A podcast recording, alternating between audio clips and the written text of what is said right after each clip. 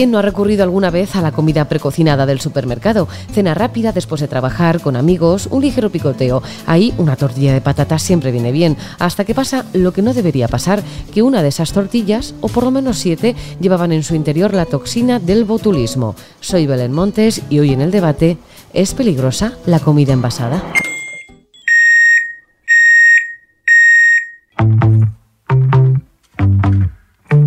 Hoy en el debate, el podcast diario de El Debate.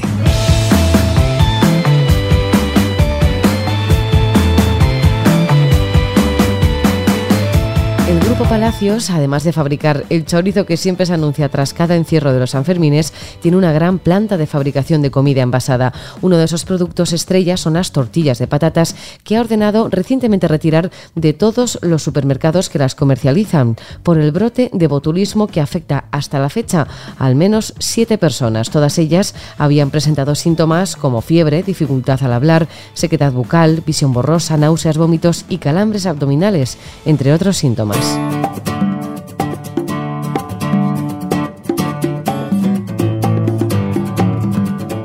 Cuando ingerimos este tipo de alimentos lo hacemos con la tranquilidad de que para empezar están en buenas condiciones y para terminar y yendo un poco más allá que los plásticos que los recubren no pueden afectar a nuestra salud.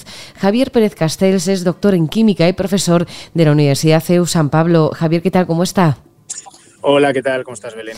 Vamos a ver, Javier, ¿se pueden encontrar enfermedades a través de los plásticos que envasan los alimentos precocinados?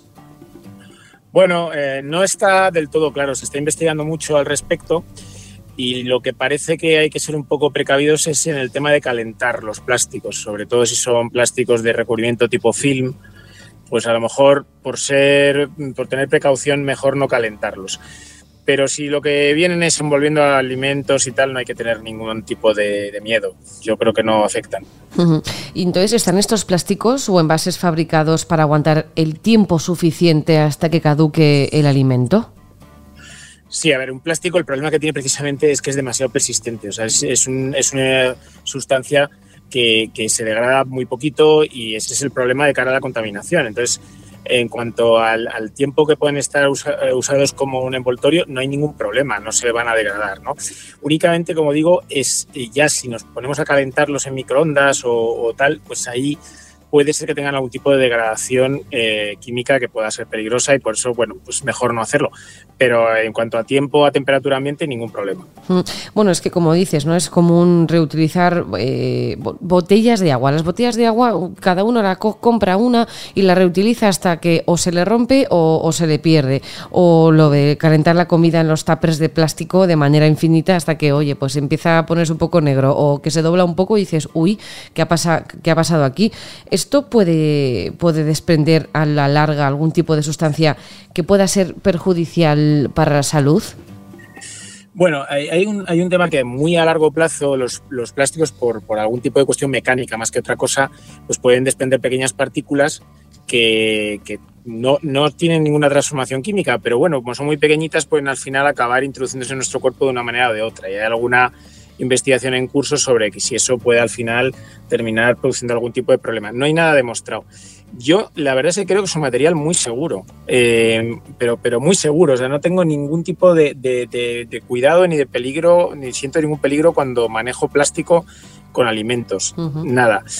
A mí eh, me parece que este tema va por otro lado. Es decir, creo, creo que lo que hay es una gran preocupación medioambiental con los plásticos y que se intenta generar ante, entre, sobre ellos una imagen negativa, una imagen eh, de, peligro, de que son malos para todo y entonces, claro, viene bien asustar un poquito a la gente con el tema posible de la salud para, para, forzar un poco a que la gente procure buscar otros materiales para conservar la comida y para transportarla. Pero yo en principio me parece que es un material que llevamos usando hace muchas décadas, que no ha dado ningún problema y, en ese sentido otros problemas sí que tiene, pero en el sentido de la salud creo que no. Yo, yo me siento muy seguro con los plásticos. Vamos, vamos que químicamente el plástico que envuelve a los, a los alimentos precocinados, los que compramos eh, eh, recién cortados o cualquier tupper de plástico botellas de plástico, no tiene por qué eh, influir en nuestra salud para mal Para nada, para nada. Yo mi única recomendación es que puestos a calentar, pues hombre, teniendo recipientes de vidrio o, si es en, el fuego, por supuesto, pues sartenes o, decir, o, material de metal, pues es mejor, obviamente, ¿no? Eh, pero para la conservación, para el transporte, para, para el agua, por ejemplo, las botellas que hemos comentado, yo no tendría el más mínima, la más mínima preocupación, seguro. Pues Javier Pérez Castés, doctor en química y profesor de la Universidad CEU San Pablo, como siempre, muchísimas gracias. Gracias, Belén.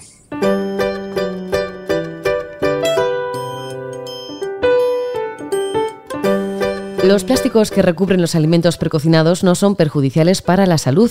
Aún así, acabamos de ver cómo un brote de botulismo ha hecho que se retiren todas las tortillas envasadas del Grupo Palacios.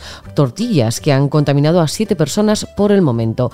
Clara Aguado es farmacéutica y dietista nutricionista. Clara, ¿qué tal? ¿Cómo estás?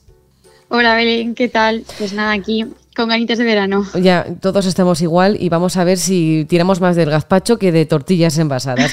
más allá de los plásticos, que no han sido los culpables del brote de botulismo, sino el propio alimento en sí, hablamos de estos alimentos precocinados, de esos alimentos que compramos envasados. Clara, ¿estos alimentos son sanos? Pues a ver, los alimentos envasados son todo un mundo. Entre alimentos envasados, sanos o no, hay que diferenciar entre saludable y seguro. Desde un punto de vista de nutricional, si son saludables, pues tenemos que diferenciarlos. Eh, hay distintas gamas de alimentos envasados. Por ejemplo, los de cuarta gama pues serían los que están ya listos para cocinar, eh, las bolsas, estas famosas de ensaladas. Y luego está la quinta gama, que serían las tortillas, los el guacamole, el hummus. Y ahí sí que es verdad pues que a nivel nutricional pues van dejando un, poquito más que, que desear. En cuanto a si son seguros, pues sí que es verdad que en España hay una regulación para que todos los alimentos envasados que llegan al mercado pues tengan las condiciones de salubridad y, calidad. El gran cocinero Carlos Arguiñano pasaba hace unas semanas por los micrófonos de la cadena SER y decía lo siguiente. No me digas que has estado, eh, has hecho te han mandado en la escuela, has estado en la escuela hasta los 18, luego has ido a la universidad, has estado seis años en la universidad, luego has hecho dos máster y luego compras una tortilla envuelta en un plástico. El movimiento se demuestra andando y el cariño cocinando. O sea, y la gente que no tiene cariño difícilmente va a hacer feliz a nadie. O sea, pero si tú eres cariñoso y, y joder, y tienes un poco de mimo, en esta vida vas a conquistar lo que no está escrito. Y yo siempre digo que todo lo que hagas tú en casa es la mitad de barato y el doble de rico. Claro, ¿estás, ¿estás de acuerdo? La comida hecha por uno mismo es la mitad de barata y el doble de rica. Bueno, esto es incuestionable. Vamos, si está la expresión que decimos de la comida de madre como en casa en ningún sitio, pues está muy, mucho más rica la que hacemos en casa. Desde un punto de vista nutricional también es mucho más saludable aunque también hay que tener en cuenta pues, de, de, de cómo se prepare, de los alimentos utilizados, pero por lo general, pues así nos evitamos la presencia de aditivos, de grasas no saludables.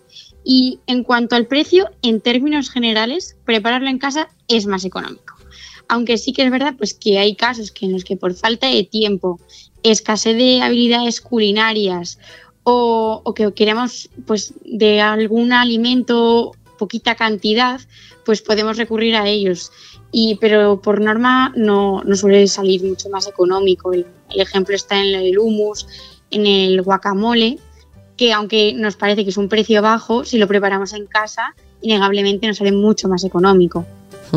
El brote de botulismo ha puesto en el punto de mira este tipo de comidas envasadas precocinadas. El pasado mes de marzo ocurrió lo mismo con otro producto de una reconocida cadena de supermercados que se retiró porque podía causar enfermedades gastrointestinales graves. En cuanto a nutrición, eh, estos productos se pueden recomendar. Es verdad que como has comentado, ¿no? Que hay muchos tipos de productos precocinados o productos que se pueden comprar en el supermercado que son más o menos sanos. Pero como dietista y nutricionista, aparte de farmacéutica, eh, ¿esto tú lo recomendarías en una dieta? Yo siempre recomiendo la comida preparada en casa, pero ante la no posibilidad, pues y tener que recurrir a este tipo de comidas precocinadas envasadas, yo siempre recomiendo mirar la composición, es decir, que el aceite que se haya utilizado, a ser posible que sea de aceite de oliva virgen extra, que el contenido de sal pues no sea excesivo, que no contengan harinas refinadas, a ser posible que tampoco haya aditivos. Yo, en caso de tener que consumir este tipo de alimentos o de comidas, daría cinco puntos clave.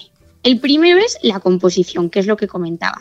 El segundo, eh, respetar las condiciones de conservación. Ahora de cara a verano, que nos llevamos a la playa la típica tortilla que le echamos al bolso y ahí no nos fijamos en si hay que mantener la temperatura ambiente, en refrigeración, en congelación, cuánto tiempo.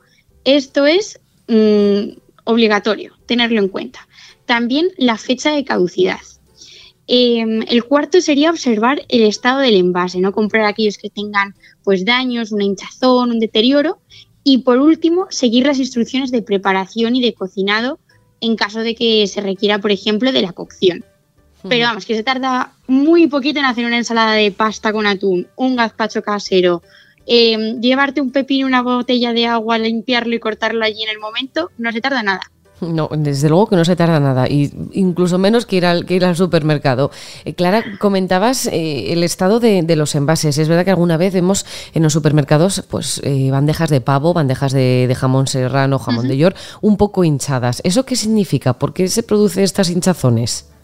Pues sí que es verdad que hay que tener en cuenta cuál es el medio en el que están conservados. Por lo general, pues ese tipo de pechugas de pavo están en una atmósfera controlada, modificada y sí que es verdad que tienen una fecha y si, las y si lo consumimos dentro de esa fecha es totalmente seguro y esa hinchación se debe pues a esa reacción que se va produciendo poco a poco pero si estamos dentro de fecha y no hay ninguna alteración en el envasado, se podrían consumir. El tiempo es oro y parece que hoy en día es más fácil comprar la comida precocinada, calentarla en un microondas y comer en 10 minutos, como tenemos, por ejemplo, en la misma redacción o en cualquier oficina de España. Tenemos dos o tres microondas y corriendo, oye, que caliento el tupper, caliento la comida que me compro en el supermercado de aquí abajo. ¿Esto cómo afecta a nuestro organismo? El comer este tipo de alimentos y también hacerlo en tan poco tiempo que afecta al organismo es innegable, Belén. Por un lado, estos alimentos, como comentaba antes, pues las harinas refinadas, el azúcar, la sal, los aditivos, el alto impacto calórico y el bajo contenido a nivel de nutrición, de nutrientes.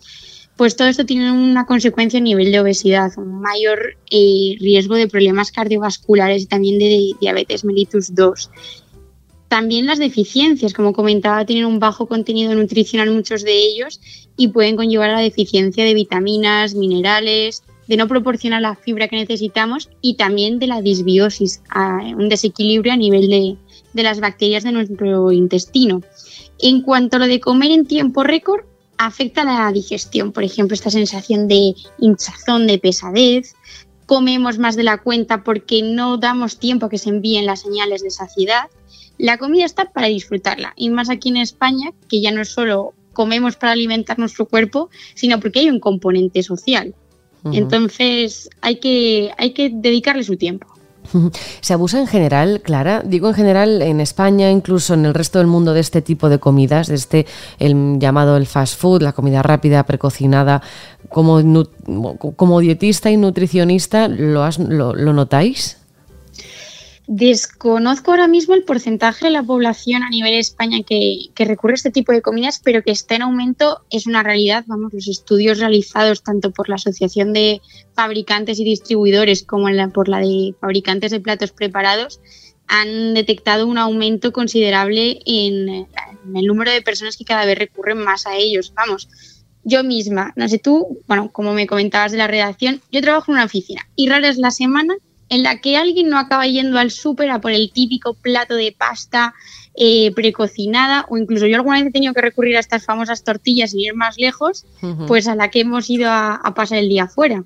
Pero cada vez está en el momento, como por la esta falta de tiempo, el, el hecho de lo queremos todo aquí y ya. Y cocinar requiere de, un tiempo y, y de un cariño que muchas veces pues sacrificamos. Pues Clara Aguado, farmacéutica y dietista y nutricionista, muchísimas gracias y ojalá todos los que nos escuchen sigan los consejos, que cocinen en casa, que encima sale más barato y es infinitamente más sano. Muchas gracias. Gracias a ti, de verdad.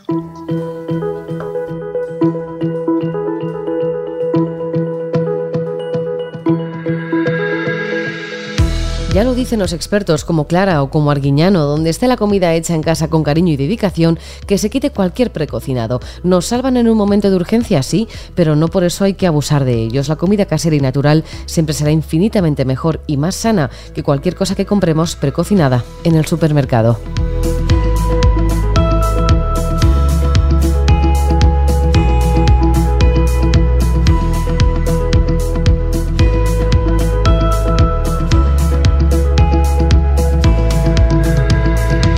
Puedes escuchar este podcast en eldebate.com y en las principales plataformas de audio. Recibe un saludo de quien te habla, Belén Montes. Gracias por estar al otro lado. Adiós.